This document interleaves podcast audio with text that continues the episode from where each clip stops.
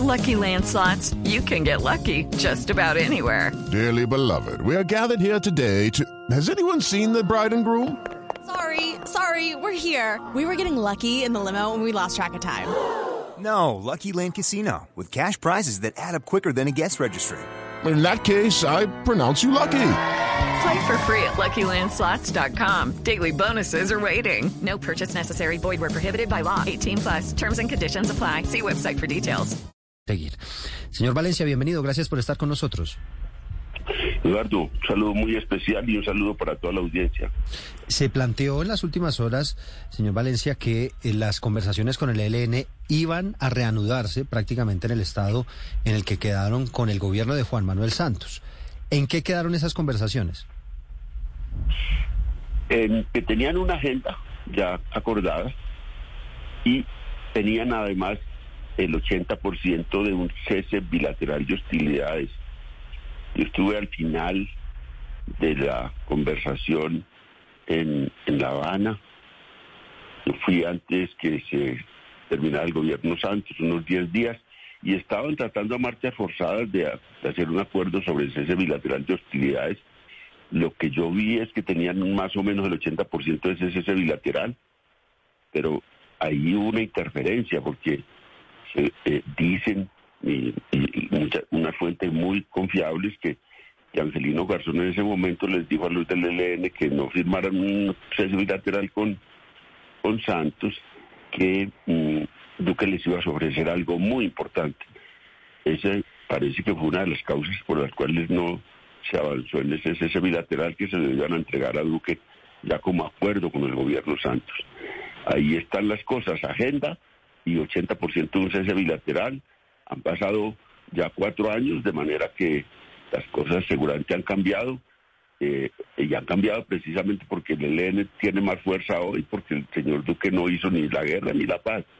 Digamos, al, fondo, el ELN creció, duplicó sus fuerzas, consiguió más dinero, se ubicó en esa frontera y construyó fuerzas en esa frontera con Venezuela, está aquí y al otro lado.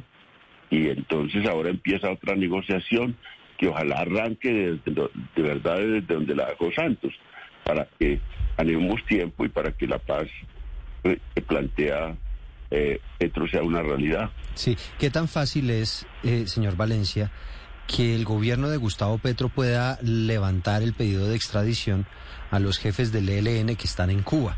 Recordará usted que ese pedido de extradición lo hace el gobierno de Iván Duque en un momento en el que se rompen esas negociaciones como consecuencia, entre otras cosas, del atentado terrorista del ELN en la escuela de cadetes en Bogotá. ¿Eso, ese es un procedimiento relativamente sencillo? No, lo que pasa es que el presidente Duque incumplió un, protocolo que se había acordado con los jefes del, del ELN con presencia internacional. Era un, un acuerdo eh, firmado por el Estado colombiano. Entonces incumplió ese protocolo y dejó a esta gente en La Habana, cuando lo que se había acordado era que si por algún motivo se rompían las negociaciones, pues ellos vendrían a Colombia a, pues a, a su, a, su, a su guerra. Esa era una cosa que se acordó ya, porque también se tenía la, la, como la ilusión de que realmente no iban a volver a la guerra y que se podía firmar un acuerdo de paz con ellos, que por eso se suscribió ese protocolo. Y, y, esa violación es la que estamos también después padeciendo. Fue muy injusto con el gobierno cubano, porque incluso el gobierno cubano no quería tener esa mesa de negociación. El gobierno cubano yo conocí mm, de manera, eh, digamos, retrechera, aceptó, digamos, esa, eh, esa mesa que le propuso el gobierno, porque los habían expulsado de, de, de- de Ecuador, donde funcionaba la mesa entre el gobierno colombiano y, y el ELN, y como lo sacaron de, de Ecuador, pues eh, volvieron y le pidieron, digamos, como a, a- a Cuba y Cuba no quería, porque ya había tenido seis años la negociación con las FARC. Sin embargo, pues el gobierno cubano aceptó, vengan, pues sí, el Estado colombiano, reúnanse, porque estamos llegando a terminar esa guerra en Colombia. Y luego, pues, eh, lo que hicieron fue padecer eh, este incumplimiento de Duque que de malas maneras mm, digamos, no cumplió con ese protocolo. Y se demoró mucho incluso para decir lo que quisiera decir, porque eh, seis meses pasaron sin que, primero dijo que 30 días y después se demoró seis meses. Cuando ya empezó esa demora fue que el ELN cometió ese gran crimen que fue atacar eh, en Pero- pleno corazón de Bogotá, la, la- la- eh, Santander. Poniéndonos un poco la mano en el corazón y hablando honestamente, ¿cuáles son en realidad las posibilidades de tener una paz total con el ELN? Porque cuando uno examina pues el proceso con las FARC, uno pues siempre, digamos, eh, eh, estudió este grupo al margen de la ley como un grupo con pues muy disciplinado, con un mando único unificado, eh, con una estructura vertical. Siempre hemos sabido que el ELN pues es- tiene una estructura descentralizada, pues casi anarquista, federada completamente, y que el COSE no tiene el absoluto control de todo lo que ocurre, digamos, en la estructura del ELN. De hecho, ese atentado a la escuela militar, en el momento que ocurrió, parecía haberse perpetrado y organizado un poco al margen de las decisiones que tomaba el COSE que estaba en Cuba en ese momento. Entonces, esta estructura del ELN y la forma anárquica en que está compuesta permitiría en realidad que se firme un acuerdo de paz que en la práctica funcione. Pues es que se acabó el motivo político de la guerra eh, con, el, con la llegada de, Petro al poder, porque todos estos 60 años de confrontación era por la inclusión de las izquierdas en el poder. Las izquierdas llegaron al poder con, con Petro. Entonces la marca política pues se acaba. Entonces el ELN está en una urgencia de venirse a la paz. Eh, pueden sacar pretextos, pero está- están en una urgencia de venirse a la paz porque ya los motivos políticos pues se acabaron. Y lo que queda es unas violencias por rentas, por la renta del narcotráfico, por la renta del, del, contrabando, por la renta de la minería ilegal, por la renta de la trata de personas. Eh, es, ya una, violencia alrededor de rentas. Y yo creo que el ELN pues eh, lo va a hacer, se va a venir. Yo alguna vez conversé con uno de los líderes eh, más radicales de, ellos que, me invitó. Yo fui en el año 2015, hace siete años, al Chocó a hablar con, con una persona que después murió hace recientemente en un ataque que le hicieron a un campamento del ELN. Él era el jefe de todos sus grupos. Y él me dijo, hombre León, yo he votado en contra de la negociación de paz que está haciendo el gobierno, que está haciendo el ELN. Fui al Congreso y estuve en desacuerdo. Pero si el ELN firma un acuerdo, a pesar de que yo esté en desacuerdo con, con esa firma del acuerdo de paz, no me iría para la vida legal. Porque yo no me voy a quedar por acá eh, solamente en la disputa por, por, por, por plata del narcotráfico, convirtiéndome en una banda irredenta por acá, sin, ninguna moti- sin ningún motivo político. Eh, y eso, pues, eso que le oí yo a él, eh, creo que es aplicable para todos. Cuando ya alguien tiene como la, la, la marca en sus manos, alguien tiene la razón social, y esa razón social la tiene el COSE, especialmente Gavino, que es la historia de todo ese grupo, y cuando pues los que tienen la marca en sus manos dan el paso hacia la paz, eh, se viene la mayoría. Es posible que alguna gente se quede, como se quedó gente en la FARC, esas disidencias de las FARC se quedaron, pero ya son como quedaron las disidencias de las FARC y eso lo deben estar viendo también los del ELN, son gente en la disputa por rentas, son gente que no, no tiene ninguna, ni- ningún chance político y que este gobierno le está ofreciendo incluso es un sometimiento a la justicia porque ya no hay negociación política con ellos.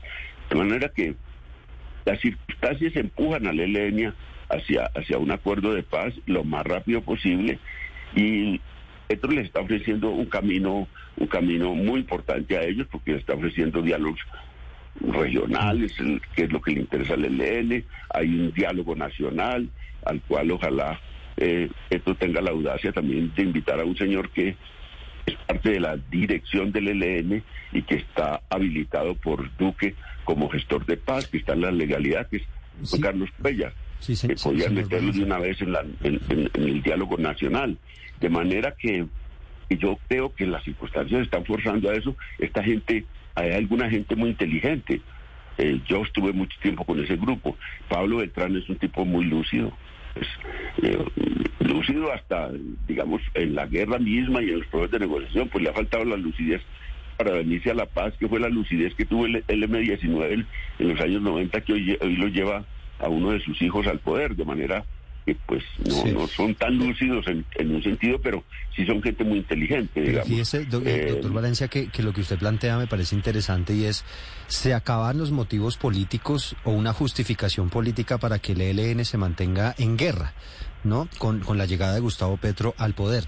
¿Qué cree que faltaría o, o cuáles serían las exigencias del ELN para aceptar una desmovilización? Si, digamos, gran parte, por lo menos un gran porcentaje de, de lo que podrían ser sus exigencias ya está cumplido con la llegada al poder de Gustavo Petro. Hello, it is Ryan, and we could all use an extra bright spot in our day, couldn't we? Just to make up for things like sitting in traffic, doing the dishes, counting your steps, you know, all the mundane stuff. That is why I'm such a big fan of Chumba Casino. Chumba Casino has all your favorite social casino style games that you can play for free anytime, anywhere with daily bonuses. That should brighten your day a little.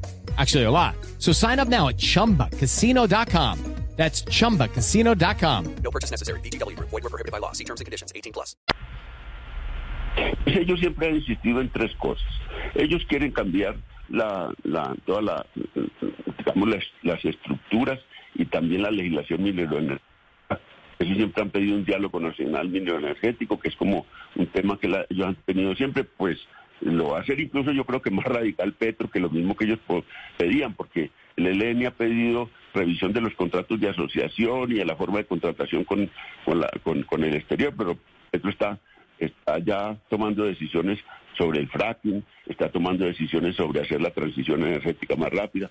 Ellos han pedido siempre acuerdos regionales y eh, no solo se lo está ofreciendo el mismo Petro a, un acuerdo regional entre los indígenas del Cauca y las élites del Cauca, o sea que ya son temas que le puede ofrecer en esos dos puntos. El ELN, como todas las guerrillas, pide una amnistía general y, sin condiciones, eso no va a ser posible. El, Petro ya acaba de decir que hay que armar una, un, un pro- un proyecto de ley que los vincule a la justicia transicional, que es lo que se está haciendo hoy en el mundo, porque la justicia transicional empezó en las dictaduras de para hacer la transición a la democracia en las dictaduras del Cono Sur es un producto latinoamericano, la justicia transicional. Y bueno, hay un, hay un sofisticado mecanismo de justicia transicional en la JEP en Colombia que lo Sí, hicieron mejor dicho, a Valencia. 20 manos entre juristas y, y ojalá se acojan esa justicia transicional. Sí, señor Valencia, precisamente usted se adelanta un poco a mi pregunta porque por eso le quiero preguntar. Eh, como presidente electo, no como presidente ya eh, eh, en posesión del cargo, Gustavo Petro estuvo en la JEP y conversó con, con los magistrados. Eh, aquí hay una pregunta esencial por la JEP, porque es que la JEP está diseñada, fue diseñada para un proceso de paz con las FARC y la institución como está ahora, con la cantidad de personas que están trabajando, pues está un poco desbordada por la cantidad de casos que tiene, dado todo lo que estaba represado y cómo se había aportado pues la institucionalidad acá y lo que ellos han recogido.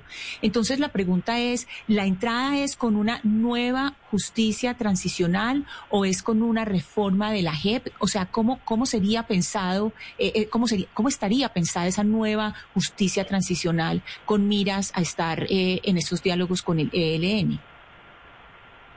Pues Yo tengo muchas limitaciones en- en esos temas de justicia, porque no soy abogado y como, aunque pues todo colombiano tiene un abogado en el corazón, no soy muy experto en eso, pero yo conozco muy bien el tema de justicia transicional. Eso tiene unas lógicas, eh, eh, digamos, ya muy establecidas en el mundo, porque se han ensayado en varias partes.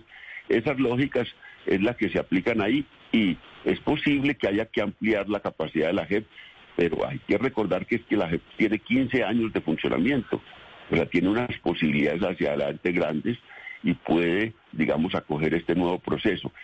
Ahora, eh, eso media un, media, un- media, digamos, un convencimiento del ELN, que fue muy duro el de las FARC, el conven- convencer a las FARC de justicia transicional, porque aquí ha habido tres momentos. Un momento de la guerra, eh, eh, entre liberales y conservadores hicieron un pacto, ni siquiera mencionaron la verdad, ni, ni la memoria, ni nada, ni ningún tema de justicia, hicieron el pacto simplemente y empezaron a gobernar. Ese había habido 250 mil muertos y eso pues no pasó nada, absolutamente nada de justicia, ni de memoria, ni de verdad. Eso fue un pacto del silencio completo entre liberales y conservadores y se hacían cosas peores o iguales o peores las que la las que se han hecho ahora, porque allá hacían el corte franela que era sacar de, romperle el cuello y sacarle la lengua por, por, por, por, por la herida y, también sacaban las, los, las, los críos de las, de las, de, a, las mujeres. Eh, De manera que eso fue horrible. Y bueno, ese es el momento. Segundo momento, el de, el de Belisario Betancourt. Ahí se hizo lo que sea una amnistía general y sin condiciones. Y, y bueno, dijo ustedes, les ofrezco una amnistía a cualquier guerrillero que quiera salir sin acuerdo, lo que sea, ya está amnistiado. Hasta ahí llegó eso y la el tercera ola de eso fue la ola, digamos, de los 90. A mí me tocó con esa que era, sí, señores, amnistía indulto, pero no el secuestro. El secuestro queda excluido de ahí y ya empezaron a restringir eso hasta que llegó la justicia transicional, que es otra cosa muy distinta, tiene otras lógicas, pero ya estamos en un cuarto momento del tema. Yo no creo que avance quinto, yo creo que ese cuarto momento es el que se les va a aplicar y va a demorar porque seis años demoraron discutiendo para hacer ese tipo de, justicia en La Habana. Entonces, eso no es fácil, pero, pero, pero yo creo que ya habrá mucha gente que va a hablarle al tema. Pero mire, mire, León, eh, eh, usted ha dicho con, con, total propiedad, y es así, que no hay motivación política para que el ELN siga existiendo, que el mejor ejemplo es Petro, el presidente Petro. Pero la realidad nos está mostrando, León, que hay un ELN fortalecido. Es decir, que aquellos espacios que dejó, que dejaron las FARC, hoy en día están siendo ocupados en el Catatumbo y en muchas partes por el ELN. Es decir, militarmente el ELN ha venido progresivamente ocupando esos espacios y por consiguiente fortaleciéndose. Y también hay más presencia del ELN en las, en las ciudades, en, las en, en, el sector urbano. De tal manera que uno también se pregunta en esas circunstancias que se están viviendo hoy en día por parte del ELN, el León, ¿cuál es esa, e, e, esa, esa, ese atractivo que podría ofrecerle el, el, gobierno de Petro al ELN, sabiendo el ELN que viene creciendo y conociendo la testarudez de muchos de sus comandantes que se resisten a, dejar las armas. ¿Cómo, cómo, cómo se, cómo, ¿Qué lectura se hace desde esa perspectiva, León? Pues hombre, yo soy muy respetuoso con ellos cuando voy a hablar, porque al fin y al cabo, eh, pues yo fui compañero de ellos durante varios años y, pero yo en Ecuador les decía, mire, no van a conseguir mejor una cosa mejor que la de las FARC, primero.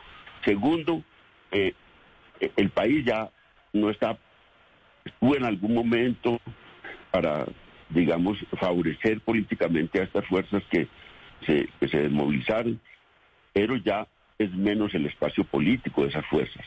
Ustedes tendrán que hacer un sacrificio para irse a saber que la sociedad tiene muchos muchos reclamos frente a, frente a la guerrilla.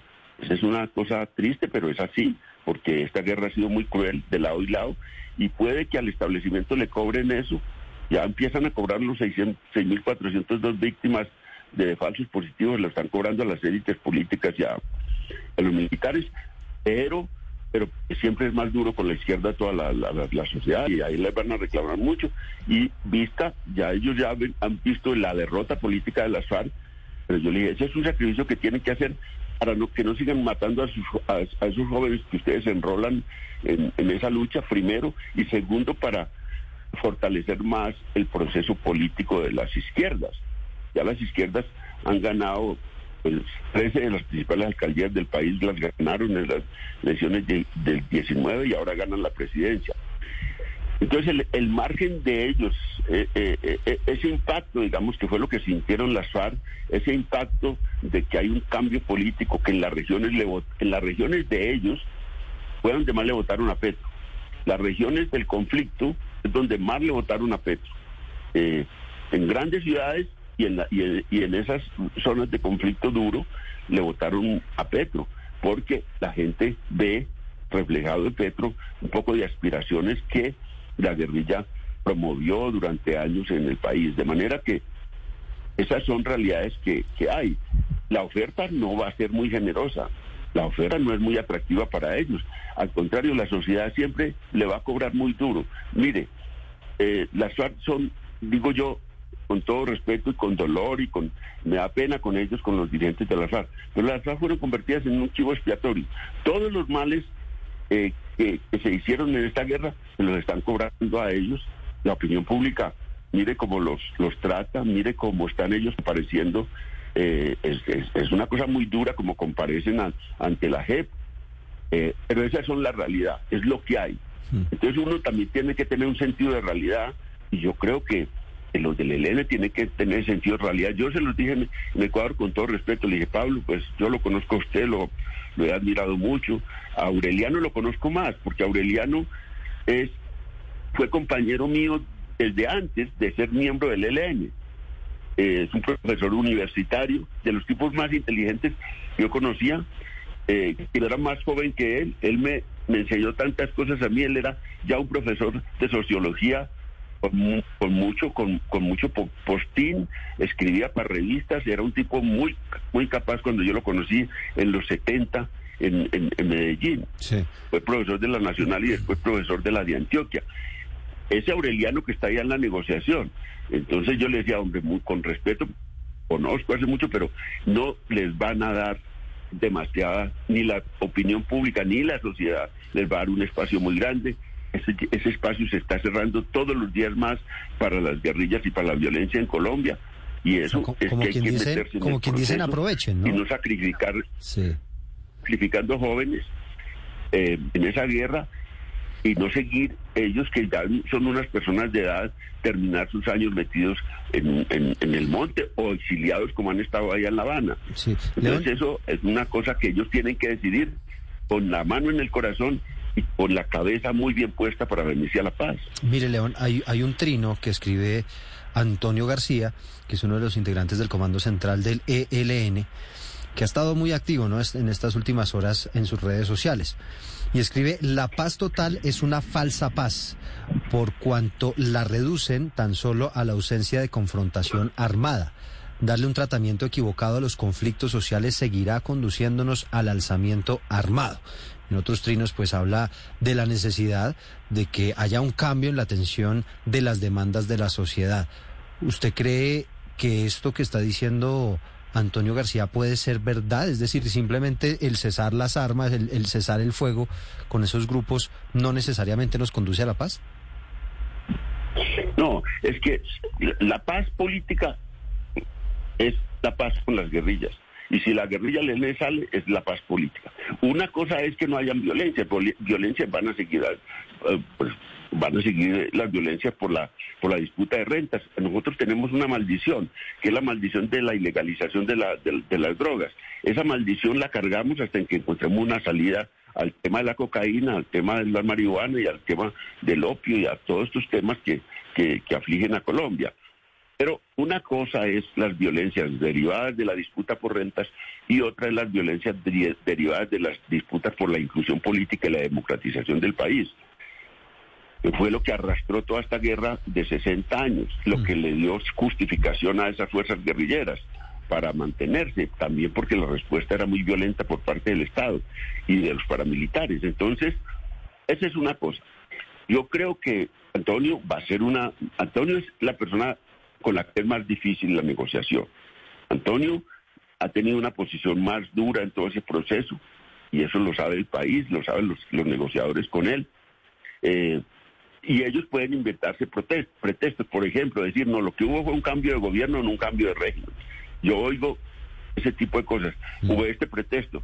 No, hasta que no se solucionen todos los problemas del país no no habrá no habrá paz. Eso no ocurrirá nunca en la vida porque eh, pues en el mundo no ocurre nunca eso ni en las revoluciones más donde triunfan los los que tienen armas en la mano donde llega la izquierda con las armas victoriosas como se pensaba llegar al Palacio de Nariño ni aún en esas aún esos países porque porque es que la los problemas de los países eh, son, son, son, son, son humanos, son derivados de, de los tipos de sistema político de, de siglos y de milenios, y entonces pues ahí iremos solucionando los problemas. Por ejemplo, pues cómo se soluciona eh, la equidad social en Colombia y la justicia social.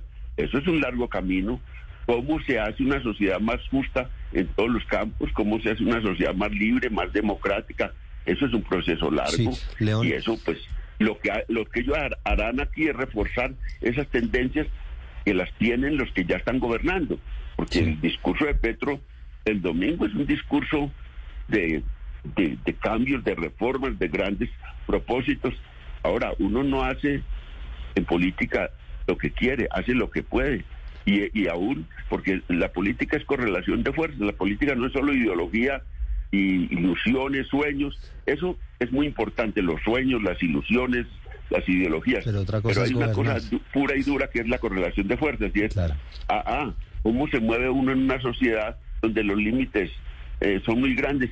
Si quieren, si tienen un tiempito, yo les cuento en corto una, una anécdota sobre Pepe Mujica, para que vean las limitaciones que hay siempre al cambio. Sí, a ver, adelante, León. Mire, Pepe Mujica, no hay nadie más revolucionario que Pepe Mujica. Y cuando llegó al poder, él llamó a participar al Partido Blanco y al Partido Colorado. No le aceptaron y entonces gobernó con la izquierda pura. Toda la izquierda fue la que gobernó Uruguay.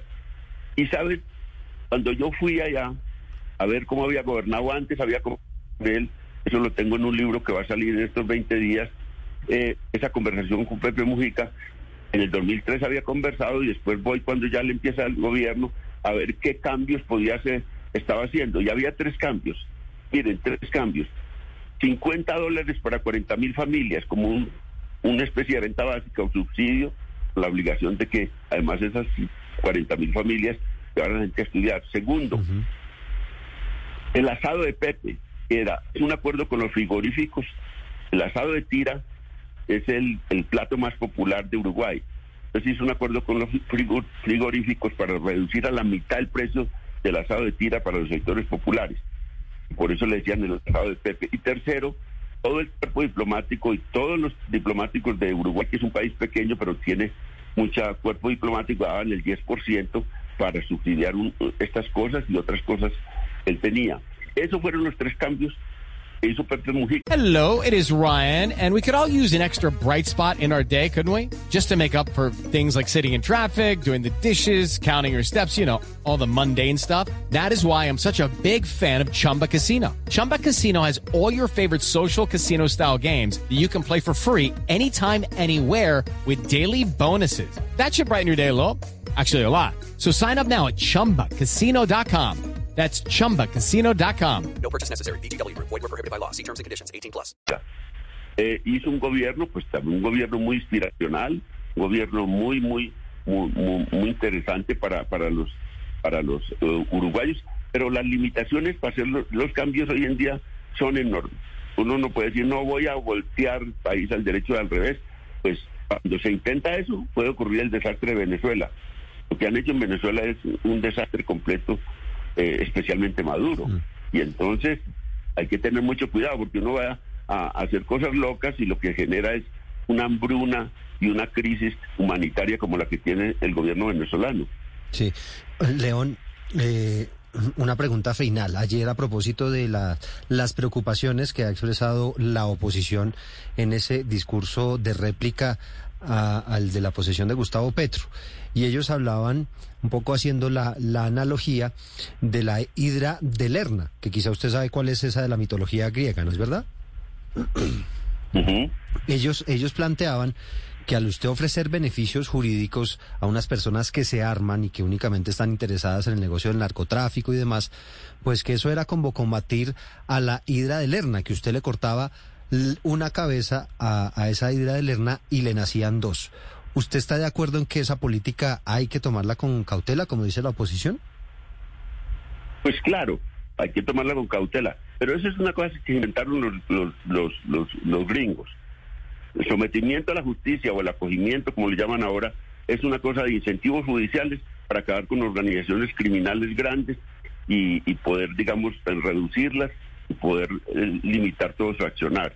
Eso está inventado, no, ojalá no se invente, por eso yo digo, ojalá no se inventen el agua tibia, sino que apliquen esa fórmula como ya está, y eso es así. Ahora, eso tiene siempre los riesgos enormes, porque, uno está dándole incentivos criminales a, a- a judiciales a criminales, eso eh, tiene todo eso eh, de realidad. Pero bueno, esas son las, las cosas.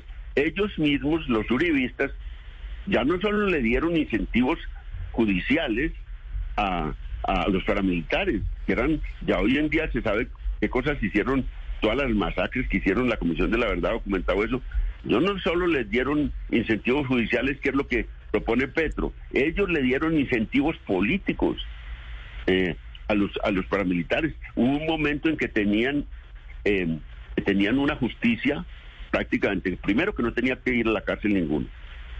Eh, segundo, que no tenían ninguna ninguna obligación de, de pagar, digamos, ni siquiera lo que se llama justicia trai- tra- trai- digamos, tra- transicional. No tenían ni siquiera la idea de, de que tenían que hacer restaurativas, de que tenían que ah, hacer Pero, cosas entonces, con pero las la ley de víctimas. justicia ¿no? y paz no dice eso, señor León Valencia. Ahí pagaron unas penas. ¿Cuál ley?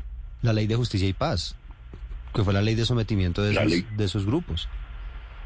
Pues terminó en una ley de, de sometimiento porque la Corte Suprema de Justicia, en la sentencia C340, le, quitó los beneficios políticos que tenía la nuestra adición y, to- y, los fue la Corte Suprema de Justicia y la Corte Constitucional la que modularon todo lo que le habían dado los juristas a la a, a a las paramilitares. Los incluso los juristas al principio en el Congreso querían era una cosa totalmente un indulto general y una amnistía para ellos Eh, y, y eso Pero- lo- pero los, los liberales que ese hacían oposición en ese, en ese tiempo eh, Son unos, unos paramilitares presos y otros extraditados. Ah, no. Ah, claro. Cuando empezaron a hablar y a echar al agua a todos los paramilitares, los extraditaron. Porque ese proceso se, se, se, se jodió. Ese proceso se jodió. Cuando se jodió el proceso, fue que empezaron entonces, y cuando empezaron a meter la gente a la cárcel de la parapolítica, y cuando empezó todo ese, eso se vino al suelo en el 2006, 2007, tiras al suelo, cuando eso fue que los extraditaron, mm, pues eh, digamos Uribe hizo eso de una manera discrecional.